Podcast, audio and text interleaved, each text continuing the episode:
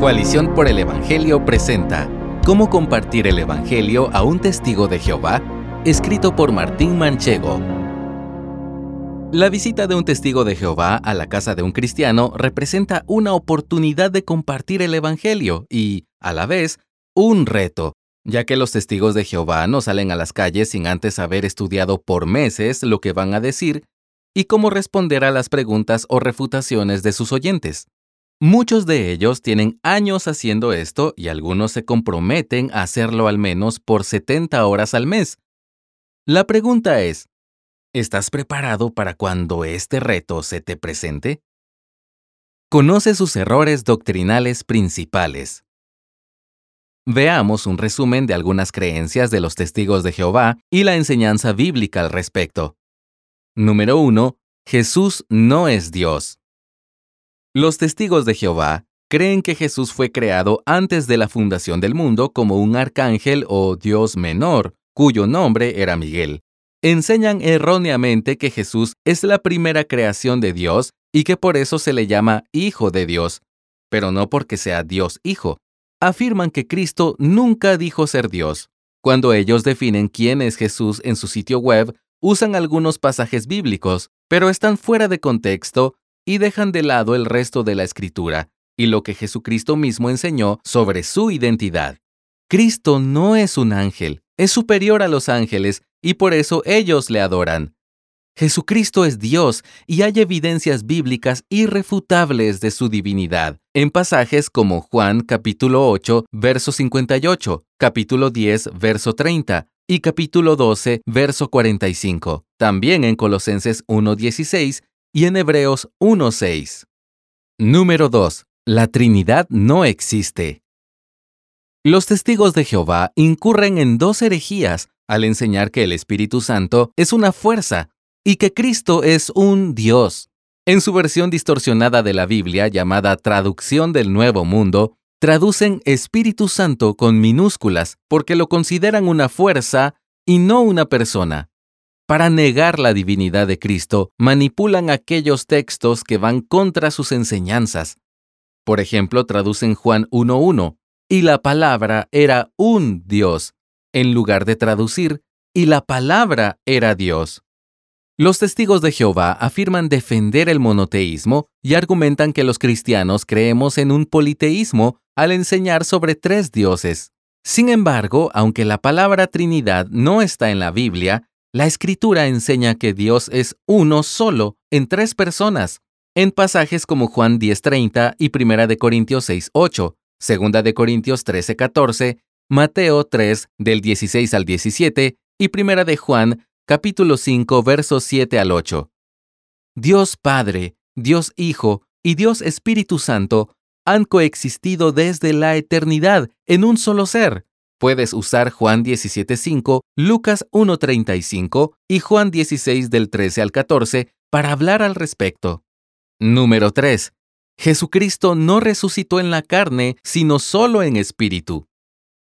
El sitio web de los testigos dice que, si Jesús hubiera resucitado con un cuerpo carnal, habría anulado el valor de ese sacrificio. Sin embargo, esto no fue lo que sucedió. La Biblia aclara que entregó su cuerpo carnal una vez para siempre, en Hebreos capítulo 9, versos 11 y 12. Podemos confiar en la evidencia histórica de la resurrección. Jesús comió con sus discípulos después de resucitar. Esto lo puedes leer en Lucas capítulo 24, verso 30.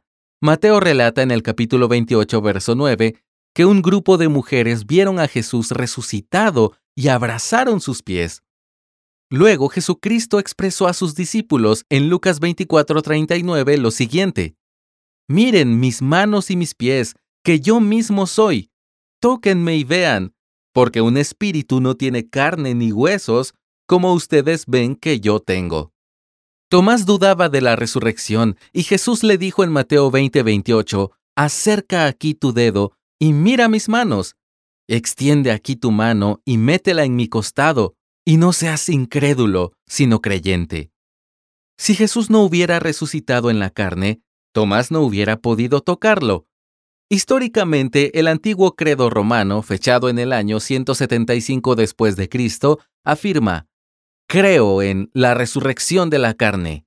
Y el credo de los apóstoles del siglo V después de Cristo ratifica esta afirmación. Conoce las instrucciones que han recibido de sus líderes. La mala comprensión sobre las doctrinas esenciales del cristianismo propicia el marco perfecto para formar una secta. Debido a sus creencias heréticas, la tendencia de los testigos de Jehová es a aislarse de quienes no sean parte de su círculo, ni cultivan amistades fuera de él.